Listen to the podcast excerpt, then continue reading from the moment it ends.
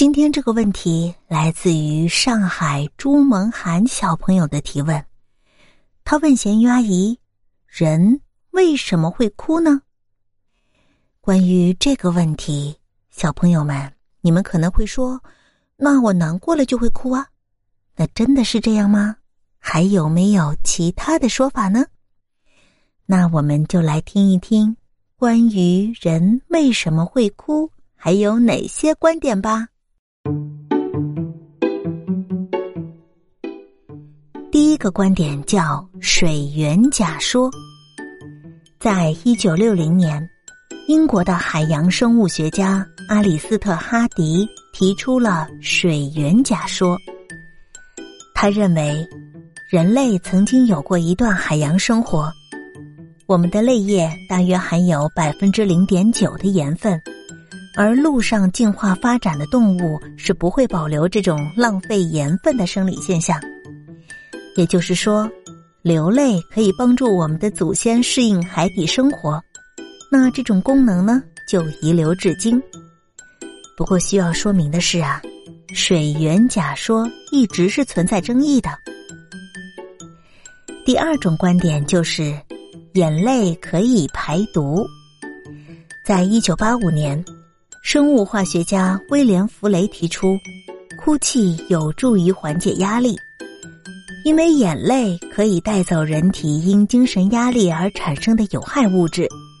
这个过程就类似于呼气、排泄、流汗带走身体的废料。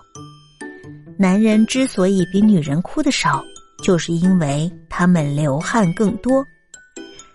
排出毒素一身轻的观点被大众所广泛接纳，但是啊，仍有不少的学者认为这种观点缺少科学证据的支持。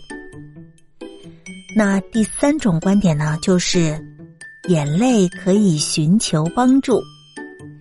我们跳出遗传学、生物学的框架，从社会学还有心理学视角的观点。似乎就能更好的解释人类哭泣的动机。情绪化的眼泪是人类社会化的产物，可以促进人与人的交流沟通和情感连结。眼泪是一种肉眼可见的信号，可以帮我们获得同伴的帮助和支持。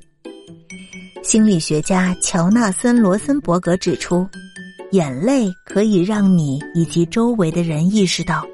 我所面临的困境已经超出了承受的范围，所以呀，眼泪这种咸咸的液体确实能够传递出某种信号，让我们乐于向类人施以援手。那最后一种主流的理论呢，则侧重于利用眼泪操控他人。虽然这个观点听起来略显邪恶，但是。我们的确是生来就会的。举个例子，眼泪是婴幼儿的沟通工具。当出生的小宝宝，他只能通过哭泣提出自己的需求，饿了哭，困了哭，尿了还是哭。研究表明，新生儿会改变哭声的音调来表达不同的诉求。十个月左右。宝宝们就开始懂得可以通过哭来达成超越吃喝拉撒的其他目的。还有一些研究认为，女性比男性更擅长用泪水操控他人，借此获得想要的东西。只不过，小时候我们是要抱抱，长大了可能就变成要包包。好了，小朋友们，关于人类为什么会哭？你们是不是听到了一些很有意思的观点呢？那你们支持哪个观点？写在评论区告诉咸鱼阿姨吧。